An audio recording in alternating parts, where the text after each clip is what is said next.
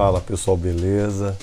Para não passar em branco essa data e um vídeo na semana, que eu ainda estou me recuperando, que eu tinha ficado doente, vou gravar rapidinho aqui para falar da relação que a gente tem da maçonaria com Jesus.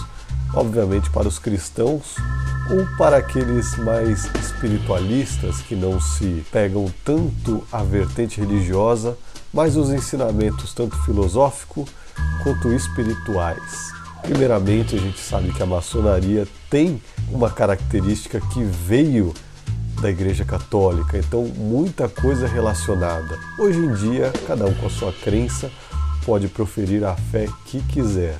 Não existe um ritual do Natal específico para a maçonaria, tanto que é quase certo que todas as potências e todas as lojas do mundo estejam em recesso agora, de acordo com as suas leis, claro.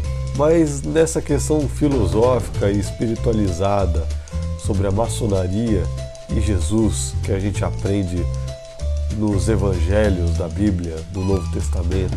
Primeira coisa é a moral da maçonaria que se baseia no amor ao próximo. E do mesmo jeito que Jesus ensinou a falar para amar Deus acima das coisas e ao outro como a si mesmo, também tem essa relação com o amor ao próximo, se sacrificar para levar a verdade para o povo, dar a sua vida para fazer o bem para a humanidade, para trazer o bem para as pessoas, também o ensinamento que vem desde Jesus, tanto nos graus maçônicos quanto na moral mais expandida ensinada na maçonaria. E por último, também eu quero lembrar de uma pequena tradução, que a gente sabe que as traduções bíblicas podem dar significados diferentes para várias palavras. Como por exemplo, que é dito que ele é um carpinteiro na Bíblia. A gente sabe que a filosofia da maçonaria é o aperfeiçoamento moral através da construção. E no grego, a palavra que eles usam como referência da profissão de Jesus é tecton, dele, do pai dele, né, de José.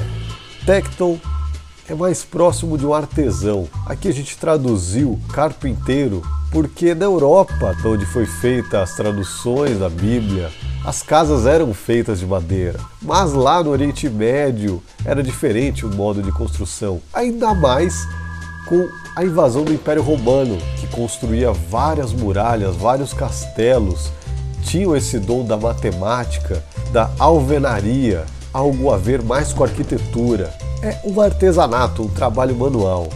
E o tecton para Jesus é como se ele fosse um artesão que se relaciona com a construção, construir seres humanos melhores, dar o ensinamento e dar a espiritualidade para ser um bem para as próximas gerações. Para todos os cristãos que têm esse ensinamento já desde o berço, desejo um Feliz Natal.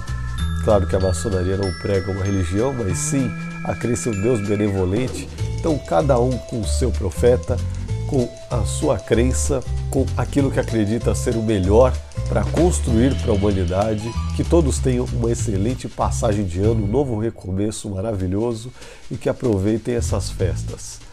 Até a próxima, não se esqueça de compartilhar o vídeo, ajudar a gente a divulgar o conhecimento para acabar com toda a superstição que existe dentro da maçonaria. Até a próxima e obrigado.